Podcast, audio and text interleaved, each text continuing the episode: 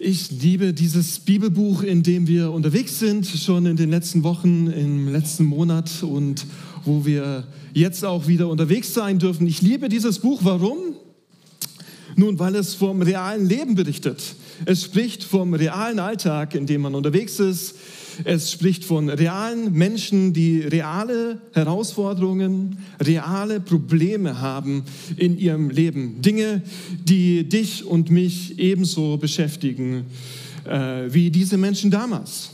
Und das Schöne an diesem Buch ist, dass wir nicht einfach nur sehen, ah ja, okay, anderen Menschen geht es halt auch so wie dir und mir, sondern wir dürfen auch sehen, dass diese realen Menschen, die diese realen Probleme haben, Hilfe erfahren von einem realen Gott.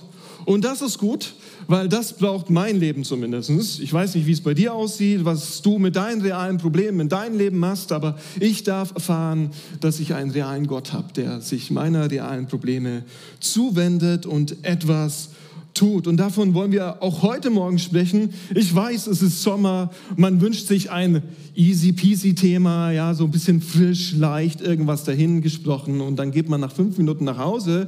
Ich habe dir so einen richtig Brocken mitgebracht. Preis den Herrn, ja, Halleluja. Ich habe dir so ein richtig schweres Thema mitgebracht, wo man eigentlich nur in der Herbstdepression drüber spricht. Wir sprechen heute Morgen über Probleme, über Leid, über Herausforderungen und wir sprechen heute Morgen darüber, weil es dem Leid, den Problemen völlig egal ist, ob bei dir gerade Sommermonat ist, oder? Völlig egal. Das Leid kommt einfach schnips um die Ecke und es ist da. Und da braucht es ein solches Buch, da braucht es einen Gott, der sich den realen Problemen stellt. Das Problem ist nur irgendwie, dass wir das schon glauben, dass wir einen Gott haben, der sich den realen Problemen widmet, aber manchmal fühlt sich das nie so an. Also gerade dann, wenn wir diesen Gott brauchen, der eingreifen greifen würde, dann ist er oft gefühlt nicht da. Dann fühlt sich das recht fern an von diesem äh, Gott. Gerade dann, wenn es im Leben schwierig ist, hört man nichts von ihm, erfährt man ihn, ihn irgendwie nicht. Lass uns heute genau darüber ein Stückchen sprechen und ich glaube, diese Stelle von heute hilft uns ein bisschen dabei. Ich nehme euch nochmal mit rein, wo wir eigentlich unterwegs sind. Ich habe euch in den letzten Wochen zwei Frauen vorgestellt. Diese Frauen hießen Naomi und Ruth und diese Frauen, die haben wirkliche, reale Probleme in ihrem Leben erlebt. Naomi, die ältere Dame auf diesem Bild, sie war Jüdin und sie ist zusammen mit ihrer Familie vorneweg, ihren Mann und ihren zwei Söhnen nach Moab ausgewandert. Sie kamen von Bethlehem, also Israel, gingen ins Nachbarland Moab. Das ist ein Land, wo Juden auf gar keinen keinen Fall sein sollten. Wir hatten darüber gesprochen. Und in diesem Land Moab stirbt erst ihr Mann und dann ihre zwei Söhne. Zurück bleibt sie mit ihrer moabitischen Schwiegertochter Tochter, der jungen Ruth. Zusammen kehrten diese beiden dann zurück, machten sich auf den Weg zurück nach Bethlehem, den Heimatort von Naomi, und sind dort angekommen. Das letzte Mal haben wir gesehen, wie dann die junge Ruth sich aufgemacht hat, weil sie Hunger hatten. Ja, es war so eine Grenzsituation. Da war wirklich Hunger da und sie wollte das Leben endlich wieder in die Hand nehmen. Hat sich aufgemacht auf ein Feld und hat dort sozusagen so ein Stück weit als Bettlerin gearbeitet, um das Leben ein Stückchen besser zu machen. Und es war ausgerechnet das Feld von Boas, Dude of Dudes. Mann aller Männer, oder? Also Boas, cooler Typ. Wir haben uns das letzte Mal sehr lange angeschaut. Boas ist ein reicher Mann, wohlhabender Mann. Er ist äh, Chef über viele Arbeitende. Er ist äh, Geschäftsmann und er liebt Gott. Er ist gottesfürchtig. Und an diesem Tag, als Ruth auf dem Feld war, war er auch gerade dort und er nahm sie wahr, er informierte sich über sie und er war so bewegt, dass er gesagt hat, diese Frau muss ich beschenken. Sie soll gerne auf diesem Feld bleiben. Sie soll gerne das Wasser bei mir trinken. Ich möchte ihr Leben erleichtern. Und hier steigen wir nochmal in diese Szene ein. Wir sprechen heute über etwas, was wir das letzte Mal noch nicht so genau angeschaut haben. Ruth Kapitel 2, den Vers 10. Da heißt es, dass in dieser Situation, als Ruth verstanden hat, dass ihr ganz viel jetzt geschenkt wird von diesem Boas, da heißt es, dass sie auf ihr Angesicht fiel, auf den Boden, auf die Knie und sie fragte eigentlich, warum? Warum, Boas? Bist du so gut zu mir? Wie kann es sein, dass du so gut zu mir bist? Das alles habe ich nicht verdient. Und zwei Verse später gibt Boas die Begründung dafür, indem er sagt, der Herr soll dir hier vergelten, dein Tun. Der Herr, Gott, möge dich überreichlich belohnen. Der Gott Israels, zu dem du gekommen bist, um unter seinen Flügeln Zuflucht zu suchen. Er soll dich belohnen, er soll es dir vergelten.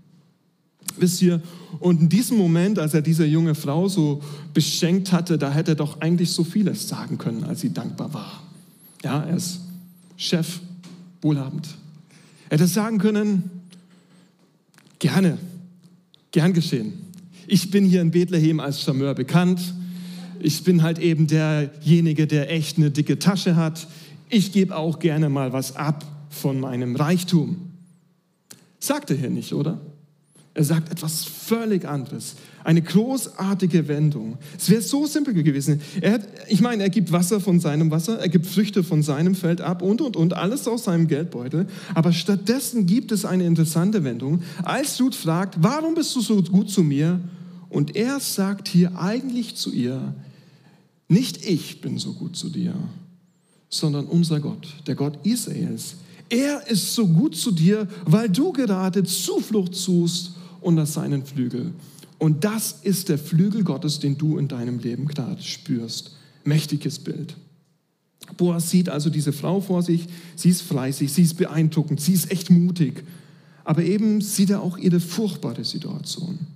Und deswegen fängt er hier so an zu beten, zu segnen, ähm, in einer großen Facette eigentlich. Also mit großen Worten drückt er eigentlich sehr Simples aus. Ich möchte das mal irgendwie präzisieren, was er hier eigentlich sagt. Er sagt hier eigentlich, ich bete darum, dass Gott dich segnet. Ich bete, dass Gott dir ein neues Zuhause gibt. Ich bete, dass Gott dir Essen gibt. Ich bete, dass Gott dir wieder Liebe in deinem Leben gibt. Ich bete, dass Gott dir einen Ehemann wieder schenkt und dass du Kinder bekommen kannst in deinem Leben. Das steckt eigentlich schon alles in diesen drei Zeilen drin. Das betet er. Okay, bei Gebeten ist es immer so, ich mache das zumindest in meinem Leben, ich prüfe immer, wird das denn auch erfüllt? Das ist, ja, das ist ja der Sinn von Gebete, oder? Gefühlt? Wird das Gebet von Boas hier in dieser Zeile eigentlich erhört? Antwortet Gott auf dieses Gebet? Absolut. Sogar schon in diesem Moment, absolut. Doch schau hin, wie hat Gott das gemacht? Wie hat Gott dieses Gebet erhört? Wen hat Gott geschickt, um das Gebet von Boas zu erfüllen? Boas selbst. Boas ist die Gebetserhörung von seinem eigenen Gebet. Siehst du, es, es ist manchmal dran, unsere eigenen Gebete zu, zu erfüllen. Vor allem dann, wenn wir für unseren Nächsten beten. Unser Gebet bewegt manchmal, sicherlich häufig, Gottes Hand. Da passieren dann Wunder, die wir sehen können, Dinge, die wir vielleicht gar nicht verstehen können, warum das jetzt passiert. Aber sehr oft verändert das Gebet das Herz des Betenden selbst und er selbst wird zur Gebetserhörung, so wie hier bei Boas. Während wir realisieren, beten wir, äh, erkennen, äh, während wir beten, realisieren wir vielleicht schon während dem Gebet oder nach dem Gebet, oh Mann, dafür, wofür ich gerade bete, deswegen bin ich hier. Ich kann das tun. Ich kann das verändern in dieser Welt und ich sollte es auch tun.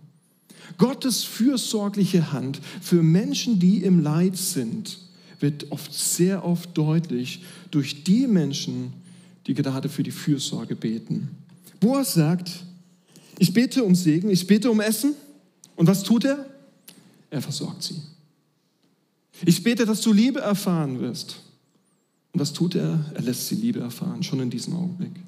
Ich bete, dass du einen Ehemann bekommen wirst. Und Spoiler-Alarm, du kannst kurz die Ohren zumachen, wenn du es noch nicht hören willst. Er wird ihr Ehemann. Ich bete, dass du ein Kind bekommst. Spoiler-Alarm. Und die beiden werden ein Kind haben. Ich bete, dass du Segen erfährst. Und er ist der Segen für ihr Leben. Boas betet für Ruth und Boas erfüllt das Gebet für Ruth selbst. Er ist sozusagen in diesem Augenblick Gottes Flügel für Ruth, für sie. Wir beten häufig für Dinge und es ist überhaupt nicht verkehrt, dass wir das machen. Wir sollten viel, viel mehr beten in unserem Leben, logisch. Doch dann lassen wir oft unsere Hände einfach in unseren Schoß liegen. Und die liegen dann. Und dann gucken wir aus dem Fenster und sind enttäuscht, dass Gott nichts gegen das Leid macht. Und wir lassen unsere Hände liegen. Gott, bitte versorg doch die armen Menschen in Hersbruck mit Essen. Sorg für, äh, sorg für Gerechtigkeit in ihrem Leben. Gott versorgt die armen Menschen in unserer Region mit Brot. Amen. So ein Gebet, das beten wir hoffentlich häufiger, oder? Was denkst du, wie Gott das Gebet erfüllen soll? Soll er Konservendosen regnen lassen? Hat er jetzt noch nicht so oft in der Geschichte gemacht und darüber sind wir eigentlich ganz froh, dass er das nicht macht, ja? Wie soll er das Gebet erhören? Durch deine Hand. Es ist deine Hand, die das erhören kann. Er macht das durch dich. Gott schickt dich, um solche deine eigenen Gebete zu erhören in dieser Welt, das Leid in dieser Welt zu mindern. Und im Übrigen, Jesus selbst ist uns darin auch ein Vorbild. Jesus selbst macht genau das Gleiche wie Boas hier, auf eine viel größere, viel mächtigere Art und Weise. Jesus ist der größere und wunderbarere Boas für uns und für die Menschheit. Als Jesus am Kreuz von Golgatha gerade am Sterben ist, betet er ein wunderbares Gebet. Er betet, Vater, was? Vergib ihnen. Vater, Gott, vergib diesen Menschen bitte. Was er dann tut, ist, dass er dieses Gebet selbst erhört, oder? Indem er stirbt, macht er es möglich, dass der Vater diesen Menschen vergeben kann, uns vergeben kann. Gott, Jesus Christus betet für uns und Jesus Christus erfüllt das eigene Gebet für uns. Jesus Christus spannt seinen Flügel, Gottes Flügel über uns aus. Ich will dich motivieren. Bete in deinem Leben für andere Menschen, gerade für diejenigen, die wie Ruth Leid in ihrem Leben haben. Bete für sie, doch schau im gleichen Maß darauf, wie Gott dich selbst gebrauchen möchte für dieses Anliegen, für das du gerade gebetet hast. Bete nicht nur Gott schenke, dass hier in Hersbruck dich noch viele Menschen kennenlernen, errettet werden. Sondern geh auch raus zu den Menschen. Erzähl ihnen von der guten Nachricht. Bete nicht nur, Herr, du weißt, wie es jetzt unserer lieben Schwester Erna geht, die jetzt so einsam geworden ist und alt und zu Hause. Jesus, du kannst ihr nahe sein. Amen. Sondern steh auch auf Mach dich auf den Weg zu Schwester Erna. Sei bei ihr. Setz dich neben sie. Umarm sie. Zeig ihr den Flügel Gottes. Lieb sie, so wie Gott sie liebt. Lass dich gebrauchen als der Flügel Gottes in, die, in dieser Welt, gerade für leidende Menschen, die Not und Elend erfahren. Lass uns das durchdenken, warum uns das so wichtig sein sollte, anhand von diesem Buch. In diesem Buch, Ruth, bis hierher, kommt ja auf jeden Fall immer wieder die Frage auf, Warum? Oder? Also Kapitel 1, ich lese das und ich denke mir fast in jeder Zeile, warum Gott? Warum lässt du das zu? Und nicht nur in dem Buch haben wir diese Frage, ich meine diese Lebenssituation von dieser alten Witwe Noomi, das ist eine Situation, das sind Gedanken, die viele Menschen auch in unserer Gesellschaft kennen. Deine Nachbarn, deine Familie. Nur dieser eine Vers aus Ruth Kapitel 1, Vers 20, wo sie sagt, der Allmächtige, also Gott, hat mir sehr bitteres Leid hinzugefügt. Voll war ich mal in meinem Leben. Mir ging es mal gut, aber jetzt bin ich leer. Jetzt habe ich nichts. Warum? Viele Menschen stecken genau in diesen Vers. Wir würden dazu stimmen, dass es nur mich so geht. Und doch viel mehr, dass es Menschen so geht. Die quälende Frage, warum? Warum gibt es Leid? Warum muss Naomi und Ruth so arm und verhungert sein? Warum gibt es so viele gewaltbereite Menschen in unserer Gesellschaft? Wieso gibt es so viele kaputte Familien? Wieso müssen Menschen auf der Straße schlafen? Wieso so viel Ungerechtigkeit? Wieso der Krieg in der Ukraine? Wieso die Situation in Israel, wie wir es eben gehört haben? Oder wenn du es von gestern Abend noch vor Augen hast, wieso sieht es in Kenia so aus, wie es in Kenia aussieht? Das hat mich so bewegt. Sieht das Gott eigentlich nicht? Warum? Wie viele Gebete, Herr, sind heute Morgen schon aufgestiegen von dir und es fühlt sich so an, als würde gar nichts passieren, als würdest du gar nichts tun, Herr. Ich kann manchmal wirklich nicht sehen, wo Gott in dieser Welt ist. Warum? Wo ist dein Eingreifen, Herr? Dein Wort sagt, dass du die Hungernden satt machst, dass du Gefangene in Freiheit setzt, dass du Hoffnungslosen Hoffnung gibst. Herr, das sagt dein Wort. Aber wo ist das in unserer Welt? Warum lässt du das zu, Gott, in dieser Welt? Warum tust du nichts? Hm. Stell dir vor, Gott würde mir in diesem Moment das Mikrofon abnehmen. Er ist hier. Und er würde dazu sprechen. Was würde er sagen? Vielleicht würde er die Frage umdrehen. Vielleicht würde er sagen, warum? Warum lässt du es zu, dass so viele Menschen in Hersbruck verletzt sind? Dass so viele Menschen in Armut leben? Warum lässt du es zu, dass so viele Menschen wenig Hoffnung haben im Leben? Warum tust du nichts? Du kannst. Du kannst der Flügel Gottes in dieser Welt sein. Warum? Das ist eine fiese Frage, ich weiß. Aber ich glaube, das Buch Ruth bringt exakt diese Frage auf eine ganz kunstvolle Art und Weise hoch, indem sie diese Geschichte so erzählt ganz kunstvoll, ganz intelligent, ganz herausfordernd stellt sie sich dem Thema Leid in dieser Welt. Ja, wenn, wenn wir das Buch durchlesen, man, man ist ja fast, fast erschlagen. Du findest da so viel Leid und dann oft nur ist das Leid in einem Satz schon abgehandelt und es wird einfach nicht besprochen. Ja, keine Antwort auf das Warum. Das sind drei Särge auf einmal, drei tote Männer, aber es geht einfach weiter im Text. Wir bekommen keine Antwort auf das Warum ist das jetzt passiert. Der Text geht einfach weiter. Dafür sehen wir aber im Buch Ruth eine andere Herangehensweise an das Leid. Wir sehen Menschen wie Boas, die leidenden Menschen begegnen in ihrem Leid.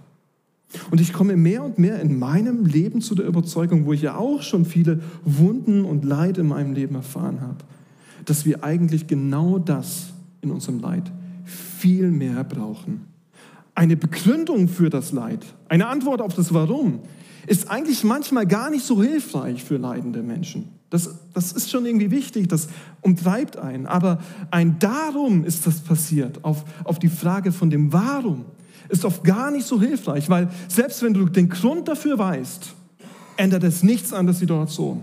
Du bist immer noch im Leid. Viel wichtiger für dein Leid ist eigentlich, dass du mit deinem Leid umgehen kannst, oder? Das brauchst du im Leid. Und du brauchst Menschen, die dir dabei helfen. Das ist meine Erfahrung. Vielleicht haben wir keine Antworten auf das Warum als Christen. Haben wir auch oft nicht.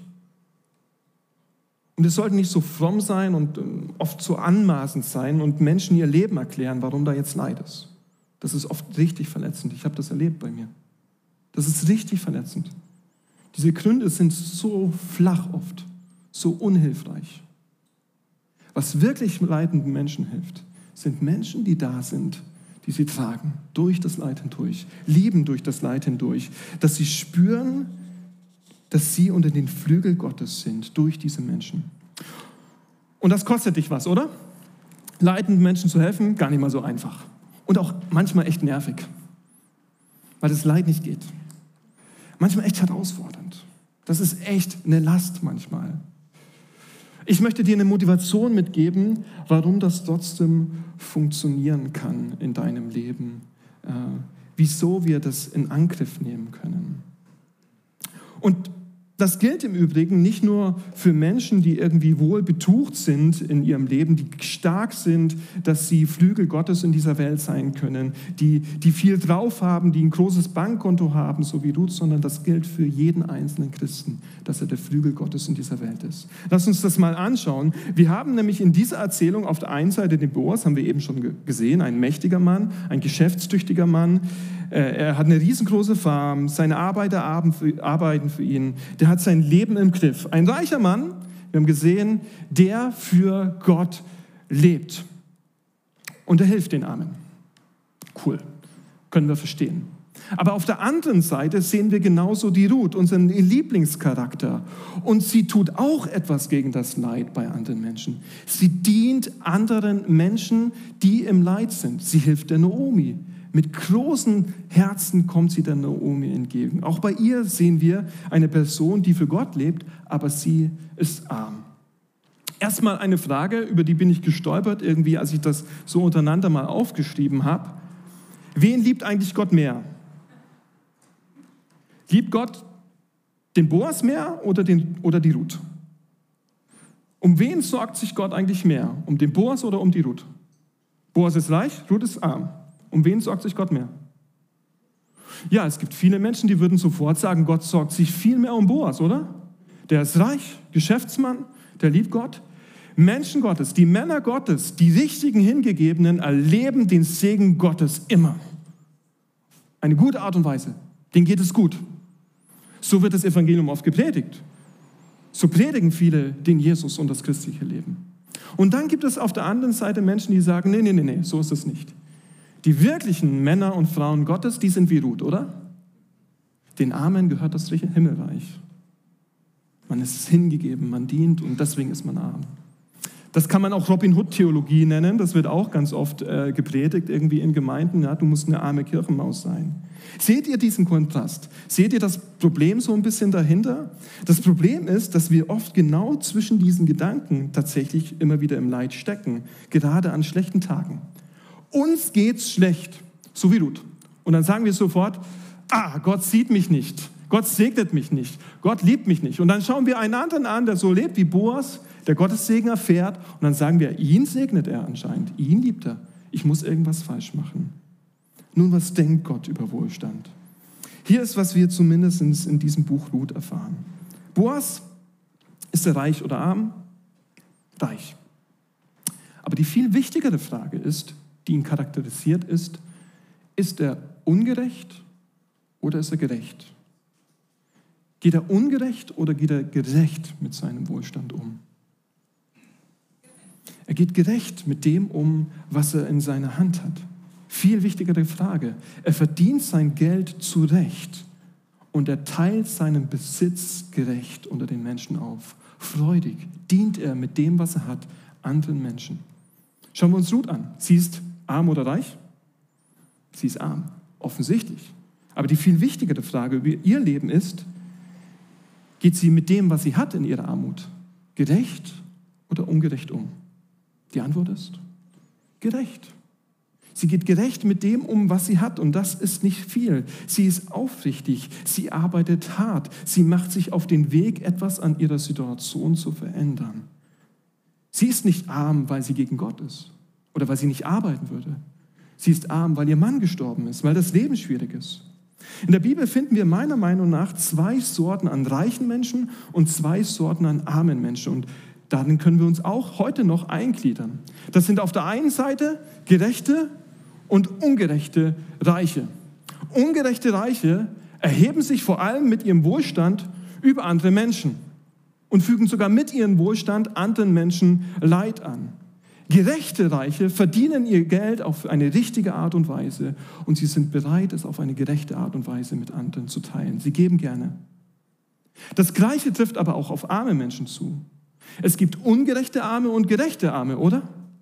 Es gibt ungerechte Arme, die machen aus ihrer Armut nichts.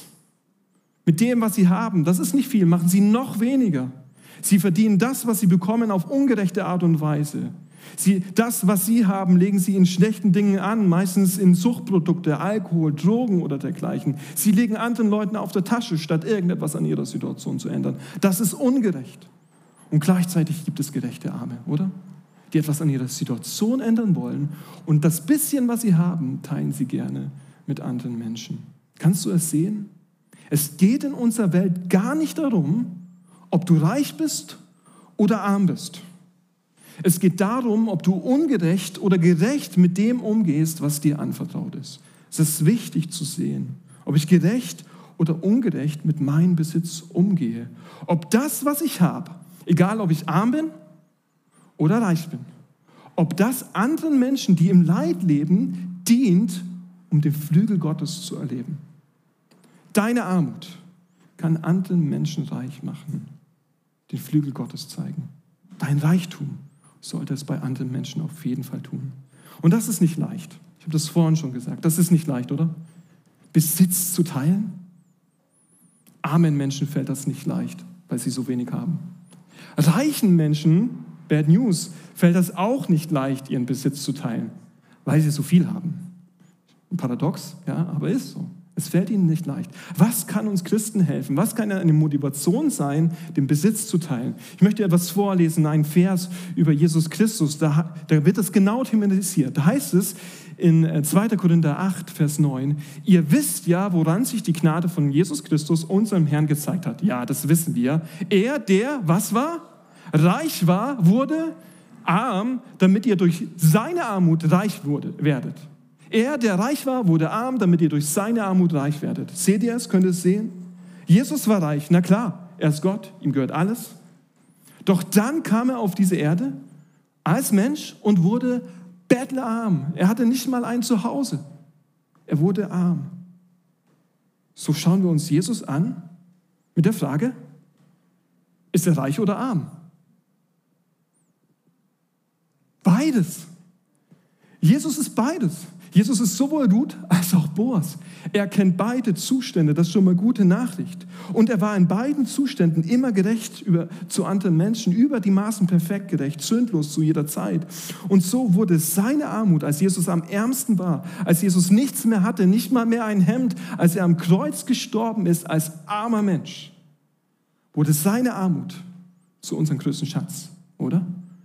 Seine Armut ist unser Reichtum geworden. Siehst du, der ärmste Mensch, den es jemals auf dieser Welt gab, Jesus Christus am Kreuz gekreuzigt, ist unser größter Reichtum geworden. Es gibt keine Ausreden für dich, bedeutet das. Selbst wenn du arm bist, Jesus war ärmer und er wurde zum größten Reichtum. Das ist eine gute Nachricht. Jeder Mensch, der diesen Reichtum von Jesus in Empfang genommen hat, sollte zu, Mensch, zu einem Menschen werden, der gerne seinen Besitz mit anderen Menschen teilt. Egal wie groß dieser Besitz ist. Wie sieht das aus? Das ist meine Hausaufgabenfrage für dich. Wie sieht das eigentlich bei dir aus mit deinem Wohlstand? Egal wie hoch er ist. Wie teilst du ihn? Wie wird dein Wohlstand für leidenden Menschen in unserer Region, in deiner Nachbarschaft oder in deiner Familie zu einem Flügel Gottes? Könntest dein Auto verleihen zu den Menschen, die kein Auto haben. Oder es verschenken. Nach Israel, da sucht gerade jemand ein Auto. Ja? Du könntest deine Haustür öffnen, deinen Kühlschrank öffnen für andere Menschen, die nicht so viel haben. Du hast nicht so viel?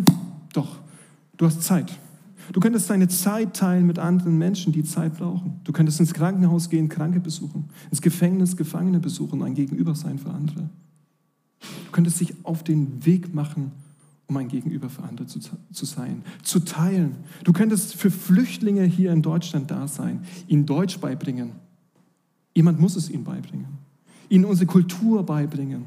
Jemand muss ihnen unsere verrückte Kultur erklären. Du kannst es sein. Du kannst für Menschen in deiner Familie, in deiner Nachbarschaft, in deinem Studium, in deinem Beruf der Flügel Gottes sein. Ist das nicht eine coole Perspektive? Dass wir, dass wir verstehen über das, was wir haben, dass wir es so verstehen, wie es auch Boas verstanden hat, dass das, was ich habe, gar nicht meins ist, sondern dass ich als Boas, wenn ich der Ruth etwas gebe, den notleidenden Menschen etwas gebe, dass ich eigentlich etwas von Gott abgebe, was er mir gegeben hat. Ja, das war das, wie Boas es sich gedacht hat, wie Boas gelebt hat. Wenn wir lieben, auf diese Art und Weise spüren leidende Menschen den Flügel Gottes. Und das ist die große Botschaft heute für dich. Das ist die Hausaufgabe. Nimm die mal mit nach Hause. Ja, Hausaufgaben in den Ferien. Uh, ja, cool. Nimm das mal für dich mit nach Hause.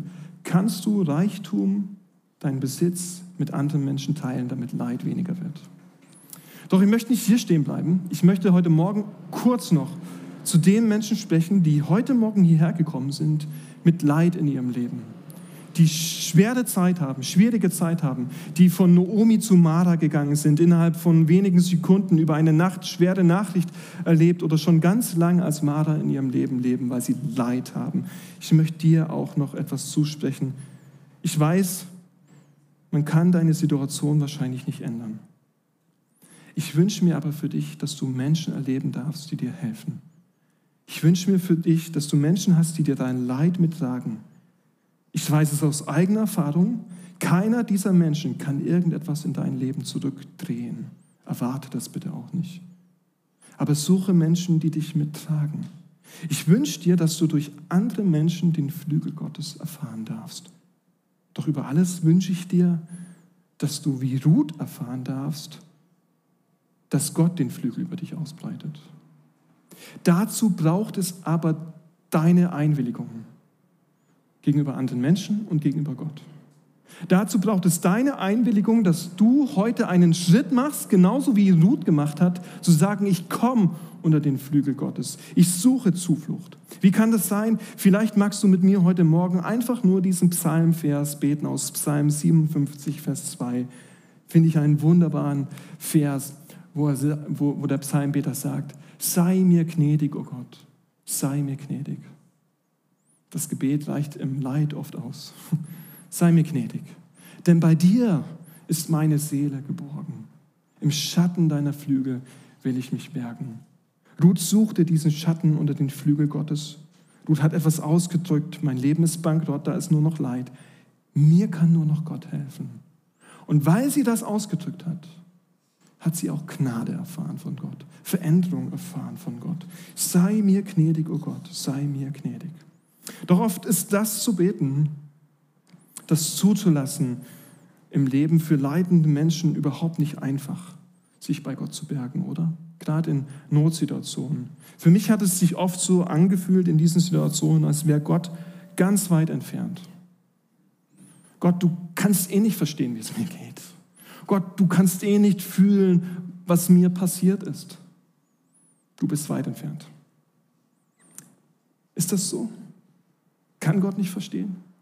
Ein Vers hat mir damals sehr geholfen aus Hebräer 4, Vers 15. Da heißt es, denn wir Christen haben in Jesus nicht einen hohen Priester, der nicht Mitleid haben könnte mit unseren Schwachheiten, mit unseren Schweren, sondern der in allem in gleicher Weise wie wir versucht worden ist. Dieser Vers sagt dir eigentlich zu, Gott versteht. Gott kennt deine Situation. Ich glaube sogar mittlerweile, wir könnten es umdrehen, dass wir sagen könnten, können wir überhaupt verstehen, durch welches Leid Jesus Christus durchgegangen ist? Welches Leid er erfahren hat für mich? Man kann es ja mal durchgehen. Schlaflose Nächte. Ein Herz, das drückt. Äh, Freunde, die ihn verlassen haben. Das hat Jesus Christus im Garten Gethsemane erlebt. Da, da, könntest du wahrscheinlich mitgehen. Das hast du erlebt, ja, diesen Stress. Aber geh weiter, überleg, er hat so viel Stress und so viel Leid erfahren, dass er sogar angefangen hat, Blut zu schwitzen. Er hat so viel Leid erfahren, dass ihn seine Freunde verlassen haben, verraten haben, dass ihn Menschen angespuckt haben, dass ihn sogar sein Vater, der ihn durch und durch liebte und den er durch und durch selbst liebte, dass er ihn verlassen hat. Dass er für die Schuld von anderen Menschen, die sie aufgeladen haben gegen ihn, dass er sogar für diese Schuld gestorben ist. Dass er gestorben ist für nicht für seine Freunde, nicht für seine Familie, sondern für seine Feinde. Das alles, wenn ich Jesus anschaue, macht mir sehr klar, Gott kennt meine Situation. Gott weiß. Jesus Christus steht dort, wo ich stehe. Er kennt viel tieferes Leid. Und lass das eine gute Nachricht für dich sein, ja? Wenn der Arzt zu dir sagt, es tut mir leid, aber es ist Krebs. Jesus war schon dort. Es tut mir leid, aber die Nachricht ist, dass sie sterben werden. Jesus war schon dort. Er kennt das Gefühl, er kennt die Emotionen des Sterbens. Wenn du hörst von deinem Ehepartner, ich glaube, es ist vorbei, wir lassen uns scheiden. Jesus war dort. Jesus war dort, wenn du hörst, Mama, Papa, ich möchte nicht länger Christ sein. Ich gehe meinen eigenen Weg. Jesus war dort. Er fühlt es. Wenn du hörst, wir brauchen dich nicht mehr hier, du bist gefeuert. Wir brauchen dich nicht in unserer Welt. Jesus war dort. Jesus war dort. Er kennt deine Situation. Und das hat mich ermutigt, das zu sehen bei Jesus. Als Jesus im schlimmsten Leid war, hat er Folgendes gebetet. Vater, in deine Hände lege ich meinen Geist.